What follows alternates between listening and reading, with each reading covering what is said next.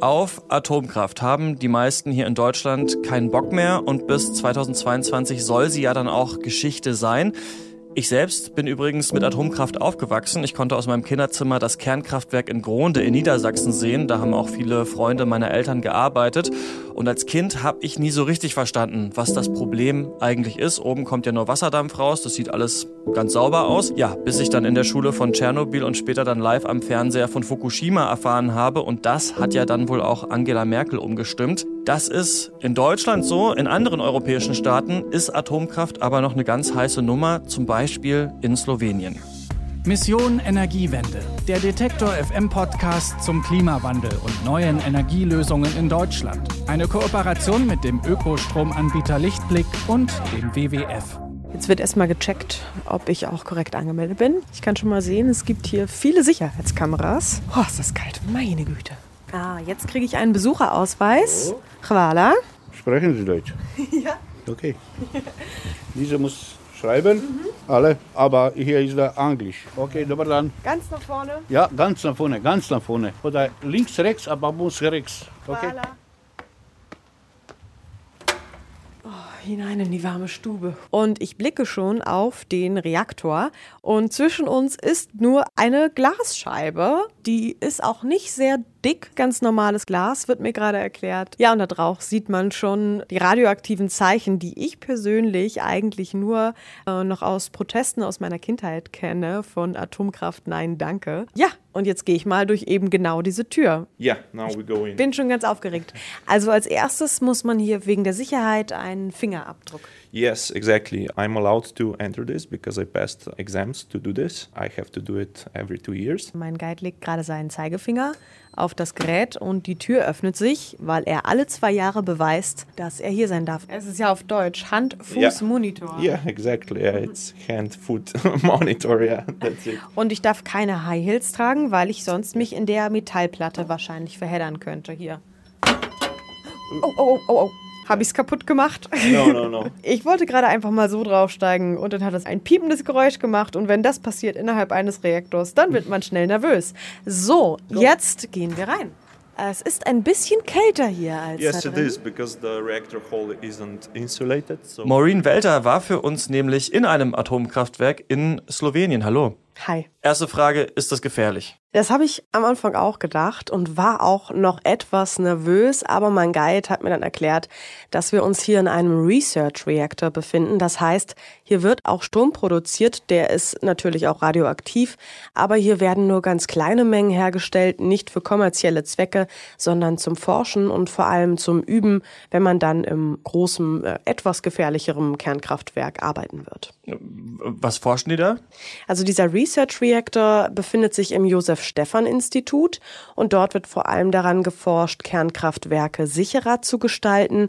Und Dr. Lukas Neu, Professor für Kernenergietechnik an diesem Institut, hat mir ja nicht ohne Stolz erzählt, wie sicher das slowenische Kernkraftwerk doch ist. Unser Kernkraftwerk wird von Nuclear Safety Authority überwacht. Wir werden auch regelmäßig von internationalen Kontrollen geprüft. Unser Kernkraftwerk gehört zu den Top 10 der sichersten Kernkraftwerke weltweit. 10% of the nuclear power plants in the world. Es gab in dem Kernkraftwerk zwar schon Zwischenfälle, tatsächlich ist dabei aber nie etwas Gefährdendes passiert. Aber wenn es um internationale Kontrolle geht, dann ist da wohl doch nicht alles so super vorzeigbar. Das Institut für Strahlenschutz und nukleare Sicherheit, kurz IRSN aus Frankreich, hat darauf hingewiesen, dass Kirschko, also der Ort, wo das Kernkraftwerk steht, zu riskant sein könnte. Dort gibt es nämlich von Zeit zu Zeit kleine Erdbeben. Wie genau kommt man auf diese Idee, also so ein Kernkraftwerk an einen Ort zu bauen, von dem man weiß, dass es da zu Erdbeben kommen kann? Das ist ja wahrscheinlich nicht überall in Slowenien der Fall. Ja, also wo man genau jetzt so ein Kernkraftwerk hinbaut, das hat viele Gründe. Und ein ganz entscheidender ist der wirtschaftliche Faktor. Kirschko liegt an der Grenze zu Kroatien und Slowenien teilt sich mit diesem Land das Kernkraftwerk. Das heißt, es muss nur für die Hälfte der entstehenden Kosten aufkommen. Klar, dann bekommt Slowenien auch nur die Hälfte des Stroms. Aber da das Land ja doch recht klein ist, wird damit immerhin schon 22 Prozent des Strombedarfs abgedeckt. Der größte Teil, der kommt noch aus fossilen Brennstoffen. Bei uns ist diese ganze Debatte um Atomkraft ja schon so ein bisschen vergangen. Wir streiten uns jetzt hier wieder und immer noch äh, um die Kohle. Wie ist es in Slowenien mit Kohle? Ist sie auch so verbreitet wie hier? Also es gibt ein Kohlekraftwerk, aber das ist bei so ziemlich allen sehr unbeliebt. Kohle im Allgemeinen. Ich habe die Fridays for Future Bewegung in Slowenien getroffen und sie positionieren sich ganz klar für den Kohleausstieg. Aber viele aus dieser Bewegung positionieren sich auch für Atomstrom. Okay, das wundert mich ein bisschen. Es gab ja mal auch diese Äußerung von Greta, glaube ich, die dann viel diskutiert wurde. Hat sie sich jetzt äh, für Atomstrom positioniert oder nicht? Ähm, warum setzen sich denn jetzt diese jungen Leute dafür Atomkraft ein, wenn sie eigentlich nachhaltig das Klima retten wollen? Ja, das ist eigentlich auch genau der Punkt, der mich sehr verwundert hat, wenn bei Atomstrom immer wieder von, in Anführungsstrichelchen, grüner Energie gesprochen wird. Gemeint ist, dass bei der Herstellung des Stroms kein CO2 entsteht und das stimmt ja soweit auch. Viele sagen, nur mit Atomstrom könne das Kohlekraftwerk überhaupt abgeschaltet werden. Erneuerbare Energien liefern nicht genug Backup-Strom, wenn mal keine Sonne scheint oder es auch windstill ist. Gut, aber dafür gibt's ja eigentlich viele gute Ideen, wie man diese Energie zum Beispiel speichern kann. Haben wir ja hier auch schon mal in dem Podcast drüber gesprochen. Ja, es gibt viele gute Ideen, aber es hapert halt noch so ein bisschen an der Umsetzung. Und so frustrierend das auch ist, aktuell kann Slowenien noch nicht zu 100 Prozent auf erneuerbare Energien umsteigen. Es gibt zum Beispiel einfach mal nur zwei Windräder. Mhm. Ja, aber ein Problem ist auch, wenn man eben Atomstrom hat dann ist man auch nicht sonderlich gezwungen, nochmal Innovationen zu finden bei erneuerbaren Energien. Und insofern kann man schon sagen, dass Atomstrom auch erneuerbare Energien ja verunmöglicht. Trotzdem sind viele äh, für Atomstrom da. Du hast mit vielen gesprochen. Was ist denn jetzt aber mit Atommüll? Also da wurde dir jetzt gesagt, okay, es gibt noch nicht so viele Speicherlösungen, aber eine wirkliche, ja, ideale Lagerlösung gibt es ja für den Müll auch nicht. Ja, darüber machen sich sehr wenige Menschen in Slowenien Gedanken, hatte ich zumindest den Eindruck. Auch nicht unabhängige Experten wie Snoy. Als ich ihn nach der Lagerung gefragt habe, hat er mich mit Whataboutismus abgespeist. Du machst dir Sorgen über Atommüll, das ist verständlich. Aber machst du dir keine Sorgen über anderen Müll, wie Batterien oder Plastik in unseren Ozeanen oder die Schadstoffe in der Luft, die wir atmen? Und das ist auch ein Punkt, den ich immer wieder gehört habe. Die radioaktive Strahlung, die aus einem Atomkraftwerk kommt oder auch aus der Lagerung vom Müll, werde sehr intensiv überwacht. Bei Kohlekraftwerken wird das CO2 ja relativ ungefiltert weiter in die Luft gepustet, zusammen mit anderen Schadstoffen. Aber hier ist eben wichtig zu erwähnen, die Verschmutzung der Atomkraft ist nicht das, was aus dem Schornstein kommt, wie du am Anfang ja schon erwähnt hast, sondern das, was viele tausend Jahre später noch strahlt. Und jetzt wird der Atommüll gut bewacht. Aber wer sagt, dass das in 100 Jahren auch noch so sein wird? Es kann ja auch mal ein Krieg ausbrechen und ob Müllsicherung dann die oberste Priorität bleiben wird, das kann man anzweifeln. Also es gibt auf jeden Fall ja, Punkte, die man da kritisieren kann. Hast du denn auch vor Ort Leute getroffen, die Atomstrom nicht so gut finden? Also gibt es auch in Slowenien Gegner? Tatsächlich war es gar nicht so leicht, welche zu finden. In der Redaktion, in der ich in Slowenien gearbeitet habe, sind die meisten Journalistinnen und Journalisten pro Atomstrom. Aber ein Kollege, der hat mir dann den Kontakt zu einem Experten gegeben, Dr. Tomislav Tkalec, und er sieht nicht nur die Mülllagerung als Problem. Mit einem laufenden Kernkraftwerk sind Risiken verbunden. Wir haben gesehen, was passiert ist in Fukushima, in Tschernobyl und auch auf den Three Mile Islands. Und es gibt wesentlich mehr Unfälle und Zwischenfälle überall auf der Welt bei unterschiedlichen Kernkraftwerken. Unser Kernkraftwerk ist sehr nah an der slowenischen und auch an der kroatischen Hauptstadt. Und wenn wir wissen, dass die Gegend unbewohnbar wird für die nächsten Jahrhunderte, dann ist das meiner Meinung nach ein Risiko, das wir nicht eingehen sollten. Die Hauptstadt Ljubljana ist nur eine Autostunde vom Atomkraftwerk entfernt.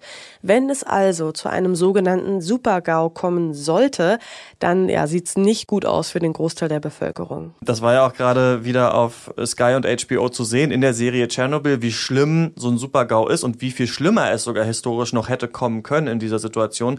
Wie wahrscheinlich ja ist denn sowas jetzt da in Slowenien, wie man es zum Beispiel aus Fukushima auch kennt?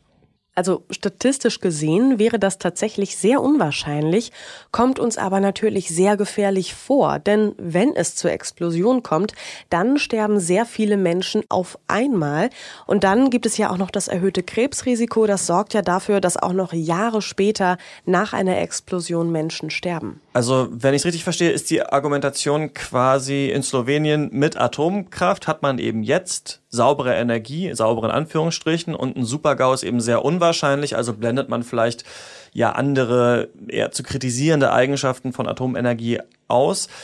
Eine Sache, über die wir aber noch nicht gesprochen haben, man braucht für die Erzeugung ja auch einen Rohstoff, Uran. Darüber spricht man eher selten. Wie sieht's denn da mit dem Abbau aus? Ist der gefährlich zum Beispiel? Genau, man braucht angereichertes Uran und das kommt aus Uranminen, wie mir Karletz erklärt hat. Es passiert vor allem in Ländern mit schlechten Arbeitsbedingungen. Die Uranminen dort sind nicht hoch radioaktiv, aber radioaktiver als unsere normale Umgebung. Also werden die Arbeiter krank. Es gibt zum Beispiel einen Fall in Namibia. Das Krankenhaus gehört demselben Unternehmen, dem auch die Uranmine gehört. Und im Krankenhaus wird ihnen nicht gesagt, dass sie krank sind. Sie dürfen einfach nicht mehr zur Arbeit. Sie wissen nicht, was mit ihnen nicht stimmt. Und manchmal sterben diese Arbeiter sehr früh, noch bevor sie 40 werden. Beim Abbau wird das Risiko quasi auf die Länder des globalen Südens abgeschoben. Ja, spannend, ne? Also die Minen scheinen wesentlich schlechter geschützt zu sein als die Kraftwerke hier bei uns oder eben in Slowenien. Mich interessiert jetzt aber natürlich auch noch, wie du da eigentlich wieder rausgekommen bist. Wir gehen jetzt zurück ja, und dann werde ich mal schauen, ob ich irgendwo radioaktiv kontaminiert bin. Also jetzt sind wir wieder in dem kleinen Zwischenraum. Alles ist hier verglast und jetzt müssen wir schauen, ob wir kontaminiert wurden. Was muss ich genau jetzt machen? Was soll ich tun? So now you have to stand on these two metal plates and insert your hands inside of the detector. Und jetzt die Hände reinstecken. Mhm. Und jetzt sieben Sekunden warten. Okay. Not contaminated. Woohoo! I'll do the same thing. Auch bei meinem Guide ist alles gut gegangen. Yeah, and if we are not contaminated, the door automatically unlocks. If we are, it doesn't let you out. Also, die Tür öffnet sich nur, wenn man auch wirklich nicht kontaminiert ist. Wenn doch, dann kommen wir hier gar nicht mehr raus. Jetzt müssen wir uns wieder austragen und dann schauen wir mal. Null wird angezeigt. Ich habe nichts angesammelt und das so, tragen wir jetzt auch hier ein. We write it down here and mhm. then you have to sign it. Ah, we also have to exactly an hour. Oh, really? Also wir waren jetzt eine Stunde da drin. Hat sich gar nicht so angefühlt wie eine Stunde. Tja, so ist das, wenn man neue Dinge lernt. Und ich habe auch ein paar neue Dinge gelernt, auf jeden Fall. Aber was ist denn jetzt dein Fazit? Also kannst du die Leute in Slowenien verstehen und würdest du sagen, ja, das stimmt, die brauchen tatsächlich den Atomstrom, um von der Kohle loszukommen? Also vor meiner Reise hätte ich immer gesagt, dass Atomstrom keine Lösung ist, aber man sollte das immer im Kontext des jeweiligen Landes sehen. Slowenien ist wirklich sehr klein, viel Platz für große Windparks wie in Deutschland, den haben die einfach nicht, aber mehr als zwei Windräder wären auf jeden Fall drin und auch wenn Atomstrom für viele als die Lösung erscheint, ich finde, solange das Problem mit der Lagerung nicht geklärt ist, können wir es nicht verantworten, weiterhin radioaktiven Müll in die Erde zu buddeln. Atomkraft, ja, bitte, heißt es aus Slowenien und Maureen Welter hat sich den Diskurs vor Ort für uns angehört. Dankeschön. Ja, sehr gerne. Und in der nächsten Woche haben wir hier eine Live-Folge für euch, die wir am Mittwoch, den 13. November um 19.30 Uhr live in Leipzig im Links neben der Tanke aufzeichnen. Das Thema ist Trauma-Klimapaket. Wie geht's jetzt weiter? Wir diskutieren das mit Vertretern verschiedener Klimabewegungen und wir würden uns natürlich freuen, wenn ihr dabei seid. Der Eintritt kostet 5 Euro. Ansonsten freuen wir uns natürlich über gute Bewertungen, zum Beispiel in der Apple Podcasts App, falls ihr die benutzt. Ich bin Christian Eichler. Bis nächste Woche. Mission Energiewende. Der Detektor FM Podcast zum Klimawandel und neuen Energielösungen in Deutschland. Eine Kooperation mit dem Ökostromanbieter Lichtblick und dem WWF.